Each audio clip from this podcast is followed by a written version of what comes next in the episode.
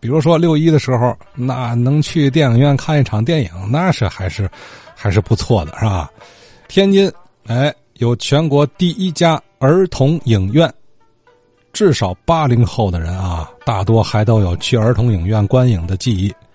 说起这家电影院的前世今生啊，也是很有传奇色彩。哎，张少祖张先生想在六一儿童节的时候啊，给大家讲一讲这个儿童影院的往事。这个六一儿童节到了，咱们天津啊，呃，有一个儿童影院，稍微上点岁数的人恐怕都在那儿看过电影。这个影院可不简单。它是咱们全国第一座儿童影院，它是一九五五年六月一号改建为儿童影院的。这个地方它的前身是黎元洪大总统他在英租界的别墅的一个戏楼，在一九四零年呢建成的亚洲影院，戏楼变影院。这个民国大总统黎元洪啊，在天津的租界有两处花园别墅，第一处呢在英租界，叫茂盛道，就是现在的河北路，是由德国的建筑师设计的，它是建于啊一九一二年。另外呢，还有一处住宅，呃，当时的德租界呢叫威廉街。就是现在的解放南路，那儿有一个别墅，就是今天咱去啊看那个泰达大厦，那个大楼啊的前身叫荣安别墅啊。这座别墅呢，购于一九一七年啊，他买的。我最近啊翻了一本书，叫《天津历史名园》。我看的多数书啊，说黎元洪是两处住宅，只有这本书啊，他说三处住宅。他说啊，还有一处在英租界的波罗斯道。波罗斯道是哪儿呢？是和平区的烟台道。对这事儿呢，张成先生，他呀善于考证，他认为那个戏楼啊，位于当时。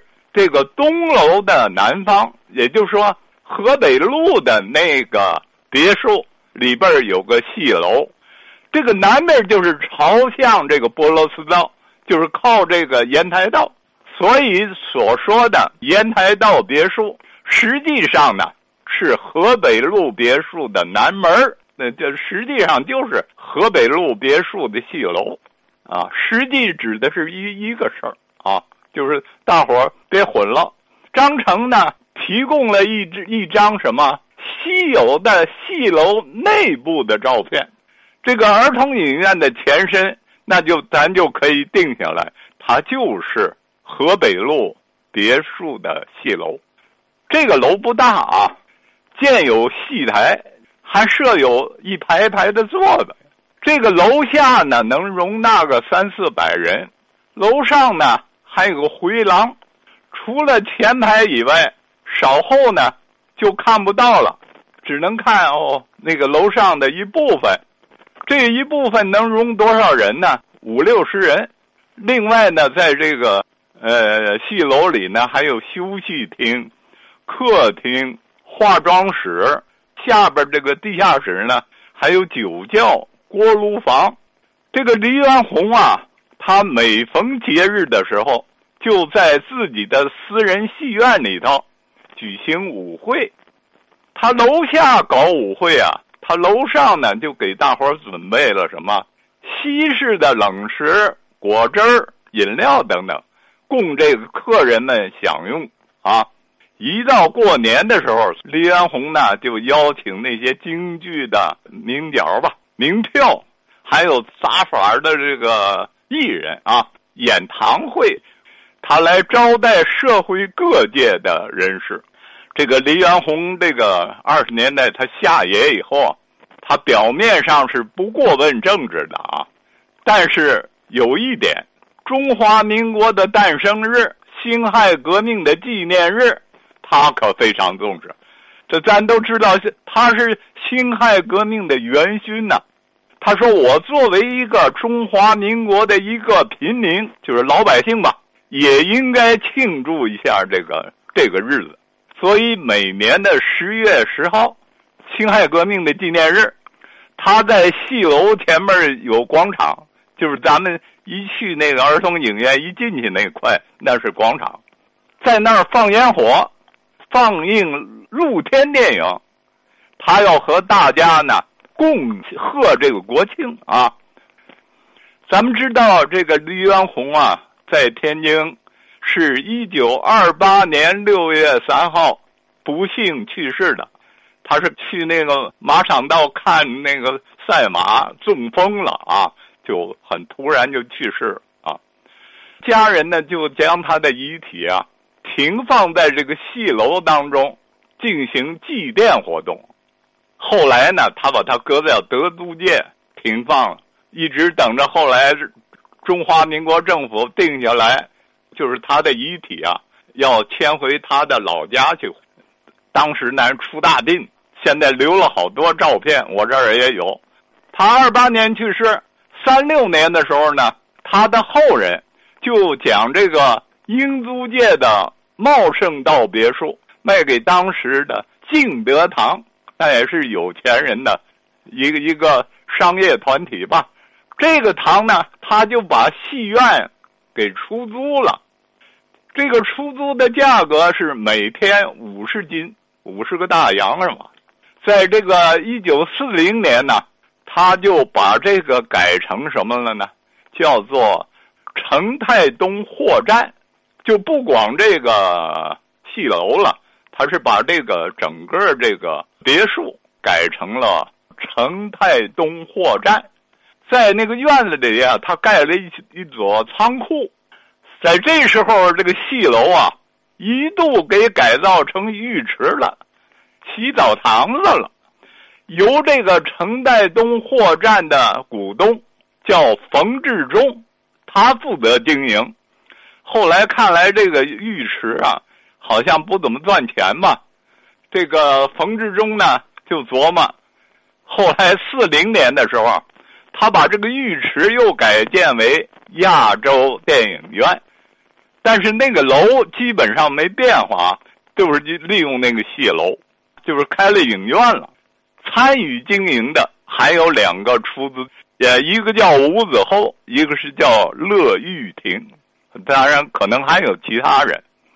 他改成这个亚洲电影院以后啊，他这个建筑格局呢，它有些变化，把这个原来的那个戏楼的建筑呢做了改造。改造以后呢，它成为一个呃圆周流线型，是水墨石的地面，设有电梯，座位是八百多个。他那个院儿不是前面特别大吗？他在那个院前有宽阔的庭院。种满了花木，两侧呢有小吃间啊，卖小吃的，还有办公室，这个环境是优雅宜人呐，好地方。所以这个影院呢，它是以放映国产片为主，它上映的是二轮的影片啊，它比不上那个平安了，什么大光明啊，那那光路啊，那是一级影院。抗战胜利以后，一九四五年十二月一号，他这个影院上映了一部我国第一部抗战民族抗战影片，叫《中华儿女》，是由白杨、赵丹、魏鹤龄等是他们主演的。转年的时候，元旦上映了伦道夫、史考特主演的由美国环球公司的。拍的剧片叫《学习马金岛》，这个影片可特别吸引人呐，因为它记录了日本侵略者偷袭珍珠港之后所偿还的的一笔血债。到了一九四七年九月，这个影院又放映了文华公司出版的轻松的喜剧，叫《假凤虚凰》，七八十岁的人。会清楚，这个假凤虚凰是桑湖编剧黄佐临导演。黄佐临可是咱天津人啊，是新学书院的毕业的，留英的，新学中学当过校长，跟咱天津的关系特别密切。后来到上海当了导演了，你知道吗？黄佐临，也叫黄作霖，也叫作霖，指的都是这一个人啊。那个文革时候斗黄佐临，说皇家花园是他们家的。没这事儿啊，没这事儿。还有这个李丽华主演，还有石辉主演。石灰不是也杨柳青人吗？所以这部片子在这儿上映啊，特别受欢迎。这是我讲的，算两个前身吧。好啊，这是张少祖张老先生哎，给咱讲的儿童影院，应该算是老儿童影院，因为他现在也没了。老儿童影院这座建筑的前世啊，最早是黎元洪的公馆的一个附属建筑，是人家的，呃，黎家的私家戏院。哎，这里曾经还有过不少名角受邀登台献艺，也留下过很多民国名士啊参加黎公馆舞会派对的身影。这个院落呢，每年为了纪念辛亥革命，还会张灯结彩，燃放焰火。可是，就是这个戏台的样子啊，我听啊，这个可能咱只能是从老照片能看到了啊，因为这个建筑后期它改作他用了，哎，一度改成了亚洲电影院呃，或许我想啊，也正因为这次改动，才给日后它作为成为儿童影院奠定了一个建筑格局方面的基础，对吧？不用再改了，那就是影院了。呃，好，明天咱继续听张少祖先生讲全国第一家儿童影院。前世今生，儿童节啊，到儿童影院看电影，这个记忆啊，我不知道其他区的学生是不是有这个经历啊？反正我是有的，因为我当时的学校就是和平区，所以它离得近呢。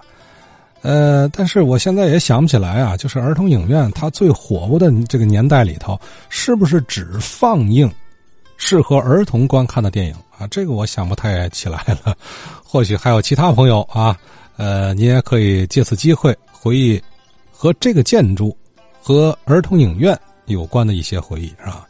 呃，我的电话是幺六六零二六七五三三一，幺六六零二六七五三三一。